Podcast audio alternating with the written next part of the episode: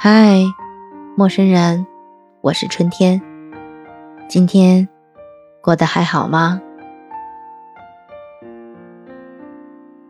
这是一段发生在一个普通的小镇男孩和繁华的上海女孩的爱情故事。男孩子叫张木，才华横溢，刚毕业就获得了一份很不错的工作，但由于房价的不断上涨。他无法买下房子，无法满足女孩父母的期望。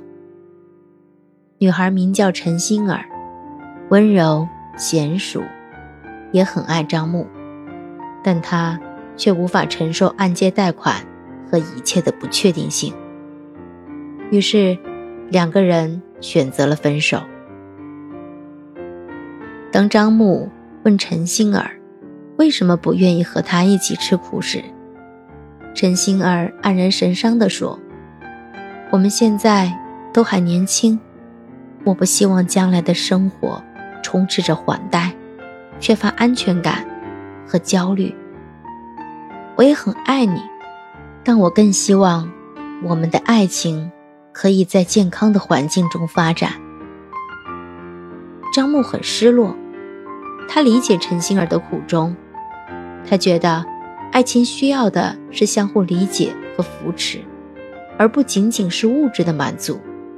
张牧说：“如果一个人真心喜欢一个人，就不应该把爱情只建立在物质条件上，而是应该放在共同面对困难时刻、相互支持和理解的基础上。”他认为，生活中有太多的不确定因素，不能为了房子。为了钱而失去爱，但是，爱情本来就是脆弱的，它需要物质条件、心理支持和相互理解的积累。这就是一种磨合和经历，需要在更加健康的环境中实现。爱情需要的不只是感性的激情，还包括理性的思考和行动。如果，两人想要走一生的路，张木也应该思考如何让双方的生活更加的美好，而不是把一切都寄托在自己的肩上。